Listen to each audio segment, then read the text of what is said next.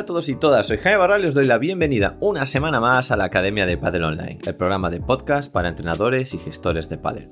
Como sabéis, en la web de academiadepadelonline.com podéis encontrar todo lo que necesitáis para ser profesionales actualizados de Padel.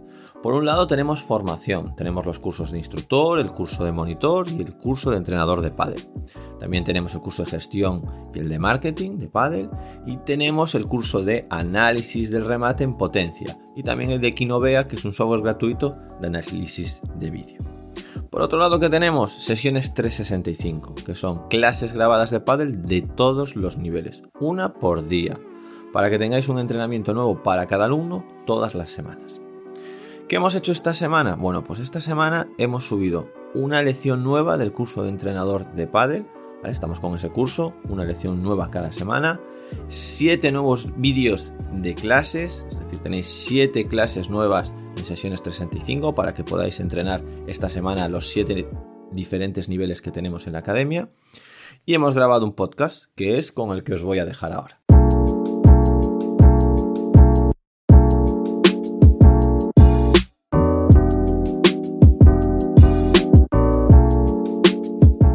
Hablar de planificación. Estuvimos viendo en el curso eh, de entrenador el tema de la planificación, de las edades, de cuándo planificar, cuándo programar.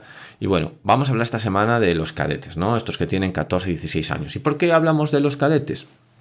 Bueno, yo creo que es interesante y verlo aquí en general y, nos podemos llevar algunas pinceladas también para llevarnos a, esos jugadores que, que, tenemos en nuestras escuelas que quieren algo más que simplemente repasar los contenidos o, o, en general, ¿no?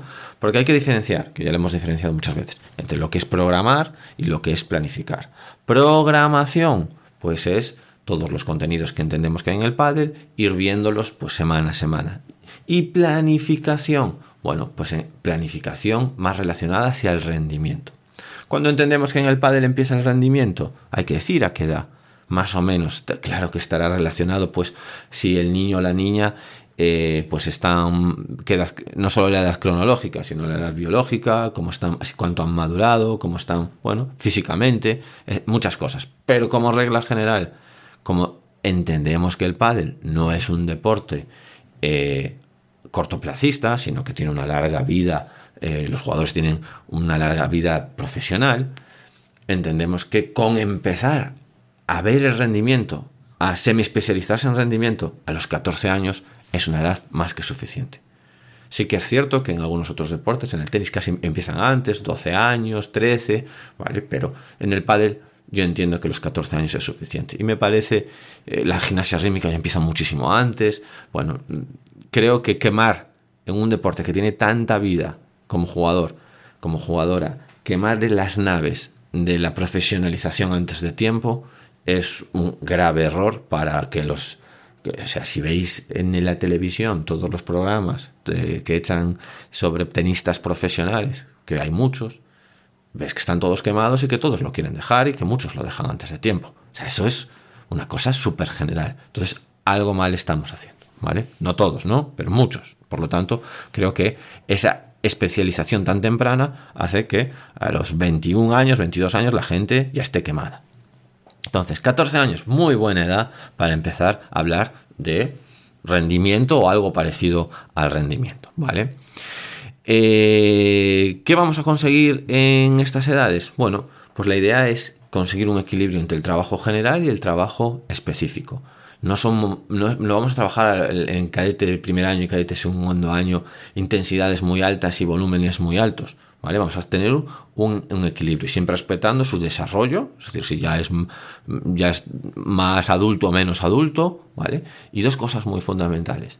Si duele, no, no, si duele, no se entrena. Es decir, molesta, cambiamos de ejercicio. Sigue molestando, molesta de otra manera, sigue molestando, se acaba el entrenamiento. No se entrena con molestias. Te necesita. No hay prisa por entrenar.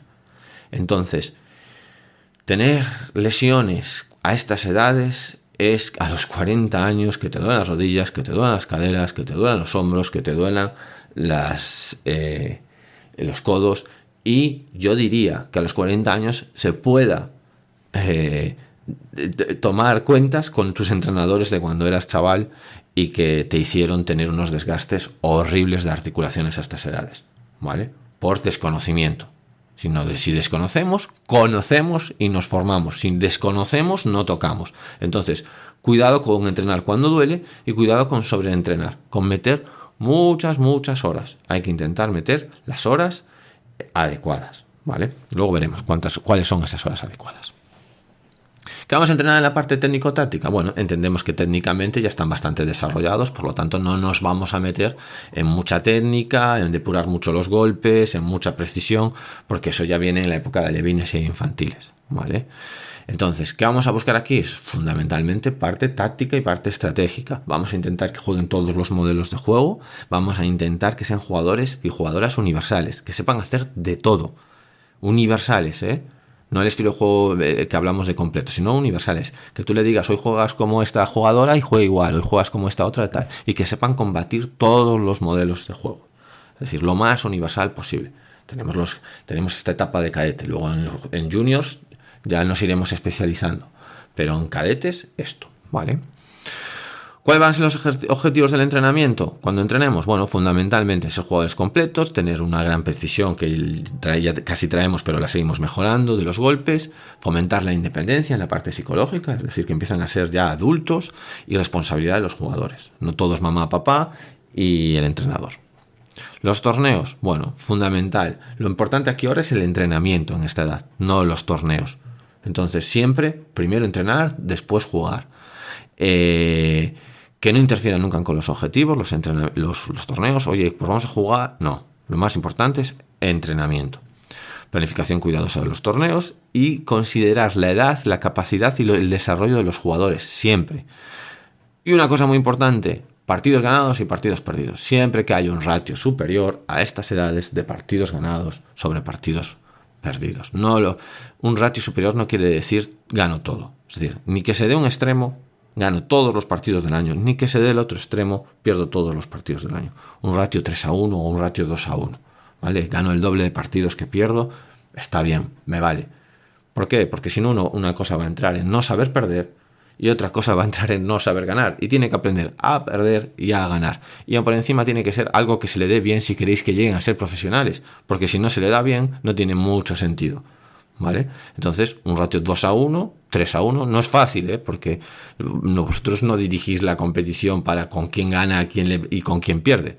Por lo tanto, bueno, pues si vemos que está ganando mucho, pues habrá que jugar en la categoría superior y habrá que jugar con jugadores que les vayan ganando. Y si pierde mucho, pues bajar a la, su categoría o a su región o a su ciudad. Hombre, si pierde mucho en su club y en su edad, pues no se puede hacer nada. ¿Vale? A esperar que dé ese salto de nivel. El desarrollo físico. Eh, en estas edades hacemos atletas, no hacemos jugadores específicos de pádel. Es decir, tiene que tener grandes eh, buenos niveles de fuerza, buenos niveles de resistencia, buenos niveles de flexibilidad, buenos niveles de velocidad. Es decir, un atleta, ¿vale? Que no solo sea bueno eh, que sea de los mejores en la clase de educación física. Así se entiende, ¿no? No que vaya a clase de educación física y sea uno más. No, no, no. Tiene que ser muy bueno en la clase de educación física. Ya nos especializaremos. Bueno, aunque todo esto ya casi tenía que venir trabajado. ¿eh? Y el entrenamiento mental y psicológico, ¿qué vamos a hacer? Bueno, en el entrenamiento mental y psicológico que aprendan ser independientes, yo os lo dije antes, que tomen sus propias, empiecen a tomar sus propias decisiones, que entiendan que el pádel es un deporte de estrés, como todos los deportes, y hay que saber manejarlo, hay que subir, saber subir y saber bajarse cuando estamos muy estresados o cuando estamos muy eh, hipoestresados, buenas rutinas, ¿vale? Eh, tanto fuera y dentro de la pista, conocimientos teóricos sobre el entrenamiento, es decir, que no me vengan chavales y chavalas que me digan que no hace falta descansar, que entrenan el día de descanso, no es decir, el entrenamiento es trabajo, descanso, trabajo, descanso, trabajo, me canso, descanso, mejoro. ¿Vale? Bueno, pues todo esto que entiendan por qué es y hay que explicárselo. Y su diario de entrenamientos. Esto es a nivel psicológico, el diario de entrenamientos es, no sé, que todo lo que sientan, que todo lo que expresen, o sea, que todo lo que sientan a estas edades lo expresen en su diario. Mejor manera, mejor manera no existe que escribir, escribir, escribir. También para los entrenadores, obviamente.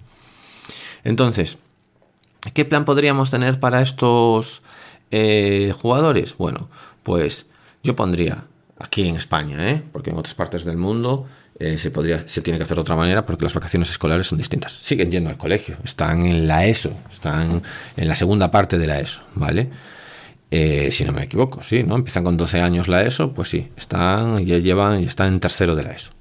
Entonces, diciembre, le ponemos un torneito, ¿vale?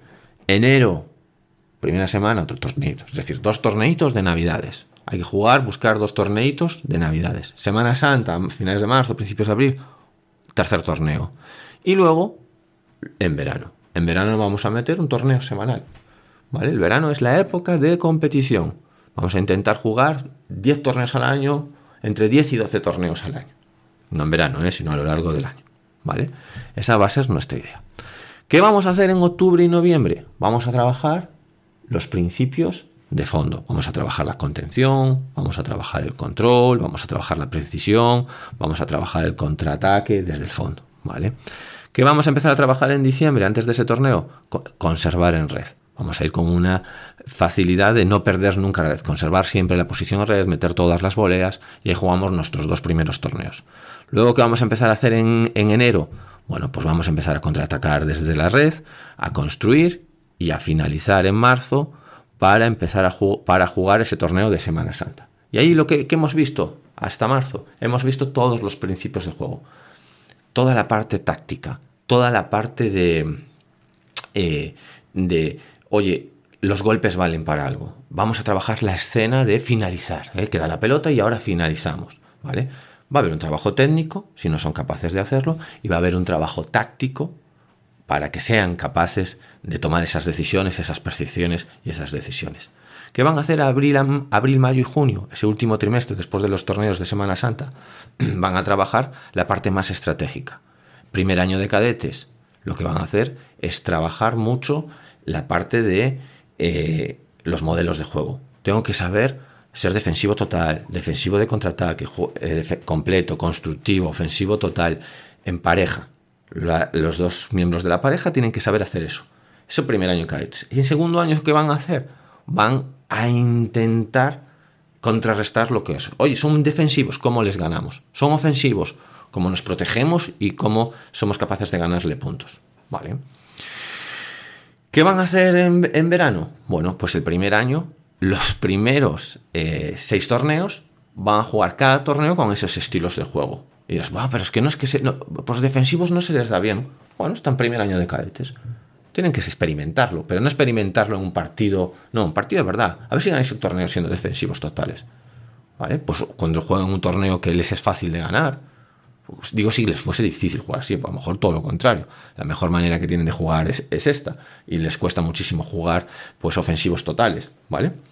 Y, los últimos tres torneos se los dejamos jugar libres. Cuando sea segundo año, bueno, pues no hay, no hay problema, porque como van a tener que saber, pero nos vamos a, poner a combatir los, los, estilos de juegos. Venga, ¿cómo jugó esta pareja con la que jugaste hoy? ¿Cómo se combate eso? Van a especializarse todo ese verano en eso, en saber combatir, en saber jugar totalmente diferente. Oye, si me juego muy agresivo, ¿cómo defiendo? ¿Y qué van a hacer en septiembre? Descansar. Van a aprender por primera vez que los jugadores profesionales tienen un mes de vacaciones. Entonces, no van a hacer nada. unos ejercicios o así, unos estiramientos. Bueno, eh, no van a hacer nada, fundamentalmente. Para volver a empezar en octubre, su segundo año de cadete, ¿vale? O su primer año de junior. Que ya os contaré otro día lo de los juniors, ¿vale? Entonces, esa va a ser la planificación. ¿Cómo va a ser el volumen de entrenamiento? Bueno, pues el primer año de entrenamiento tres días de entrenamiento con, con, el, entrenador, ¿va? Dos días de preparación física y un día, si se puede, de psicólogo. Siempre meto lo del psicólogo porque creo que es fundamental, por lo menos una sesión semanal de psicólogo. Si es grupal, grupal y si es individual, individual. Y competición, una semana de entrenamiento, por lo menos un partido oficial de fin de semana, de interclubs o de lo que sea, ¿vale? Pero un partido oficial. No quiere decir que en el entrenamiento no jueguen partidos, pero un partido oficial, un partido donde eh, entran, se sortea, se juega y se juega pues al que gane. Si es corto, corto y si es largo, es largo. Segundo año, aumentamos un día de entrenamiento. Cuatro días de entreno, ¿vale? Preparación física, un día más, tres días de preparación física. Psicólogo una y dos competiciones por el fin de semana. Una de mañana, otra de tarde, ¿vale? Dejaremos los domingos libres generalmente, ¿vale? ¿Qué esto qué nos va a hacer? Los entrenamientos son de 90 minutos em, como, como entrenamiento, como una partida de pádel de 90 minutos. Podemos bajarlo a una hora dependiendo del tipo de intensidad o de volumen que queramos, pero una hora o, o 90 minutos. Generalmente 90 minutos. Preparación física una hora, 45 minutos con el psicólogo y la competición pues lo que dure, ¿vale? Una media de pues una hora, pues una hora y poco. Vale. ¿Qué tenemos? ¿Qué volumen tenemos así? Pues sobre unas 9 horas semanales el primer año y unas 13 horas semanales el segundo año. A lo largo del año, pues casi 500 horas el primer año y casi 700 horas de volumen el segundo año. Eh, ¿Cómo sería un horario de entrenamiento en, época de, eh, de entreno? Bueno, pues los lunes entrenaría el primer año y el segundo año. Os digo primero el primer año. Lunes, 90 minutos de entrenamiento y 60 de preparación física. ¿Vale? Miércoles, no, el martes no entrena. 90 minutos de entrenamiento, 60 de preparación física. El jueves haría los 45 minutos de psicólogo, los puede hacer cualquier otro día. Viernes, 90 de entrenamiento, 60 de preparación física. Es decir, que entrena lunes, miércoles y viernes, para dar descanso martes y jueves. Si metemos el psicólogo, lo podemos meter también o lunes, miércoles y viernes, o uno de esos dos días. ¿Vale? Los sábados, un partidito. Domingos, descanso. Ya veréis, veis que no soy muy, muy de volumen. Prefiero mejores entrenamientos que mucho volumen. Y ya si sois capaces de hacerlo integral y meter la preparación física dentro del, entrenamiento y bajar las horas, mejor. No quiero sobre, sobre eh, entrenar a los jugadores. Da de sobra para ver los contenidos, ¿vale? Pecamos casi siempre de meter más horas de las que necesitamos, ¿vale? Segundo de cadete, metemos que entrene los martes, ¿vale? Ya entrena cuatro días entre semana de 90 de, entrenamiento y 60 de preparación física. Y los, eh, y los sábados metemos un partido extra. Es decir, es lo que metemos. Metemos un día más de entrenamiento y los sábados un partido que juegue por la mañana y que juegue por la tarde. ¿Tuviese que jugar el domingo? Bueno, pues que juegue por la mañana el domingo y que descanse toda la tarde el domingo. No le robemos la infancia a los niños, ¿vale? Que tengan tiempo libre para hacer otras cosas. Aparte tienen que estudiar y tienen muchas más cosas que hacer que solo jugar al pádel. Si es bueno, si es buena, si le gusta, eh, no os preocupéis que va a destacar. ¿Y qué hacemos cuando sea el verano o la competición de, semana, de Navidad, de Semana Santa o de verano, sobre todo de verano? Bueno, pues lo que vamos a hacer es siempre el día, imaginaros, el día antes del partido, esto creo que ya lo habré en un podcast, el día antes del partido siempre se descansa, ¿vale? Si pierden los lunes, bueno, pues tenemos eh, el resto de la semana para entrenar. Es decir, tenemos pues martes, miércoles, jueves, viernes, sábado, pues el domingo descansamos y el lunes volveríamos a jugar, ¿vale? Si pierde el martes, gana el lunes y gana martes, bueno, pues el martes se descansa, siempre se descansa el día antes de la competición y el día después de la competición. Y es decir, que si tenemos, si tenemos, si ganamos un torneo, pues no nos quedaría más remedio, imagínate jugásemos los siete días de la semana, que no lo es, no nos quedaría más remedio que jugar al día siguiente. Pero si no, pues descansaríamos un día. Siempre se descansa el día antes de la competición y siempre se descansa el día después de la competición. Si nos quedan días intermedios, ¿qué hacemos? Bueno, pues vamos graduando la intensidad de cargas medias altas a cargas altas a cargas otra vez medias altas. Y imaginaros, pues por ejemplo, imaginaos que perdemos el jueves ¿vale? Pues el viernes descansamos, el sábado entrenamos algo y el domingo antes de la competición pues podemos tocar un poco la bola, pero en principio no jugamos. Es decir, ¿por qué? Porque al final la competición, el estar ganando partidos, hombre, hay que medir. O sea, si fue un partido muy sencillo es casi como no jugar. Y si fue un partido eh, al tercer set de dos horas y media, es casi como haber jugado eh, dos o tres días. Entonces hay que valorar cómo está el jugador o la jugadora. Pero esas dos reglas generales de descansar el día antes y descansar el día después eh, es importante mantenerlas. Y sobre todo con jugadores que ganen bastante. ¿Vale? Y bueno, pues esta es la, si queréis profundizar más, lo tenéis en el curso de entrenador, y esta sería la, planificación pues de unos cadetes, ¿no? Eh, de aquí sacad, pues bueno, pues lo que os puede interesar para, eh, pues para vuestros jugadores, pues para vuestros adultos, que a lo mejor le queréis dar un poquito más de, caña que, un entrenamiento, o sea, que una programación de la escuela. Bueno, espero que, que os sea de utilidad y nada. Eh, nos vemos en el próximo podcast. Adiós.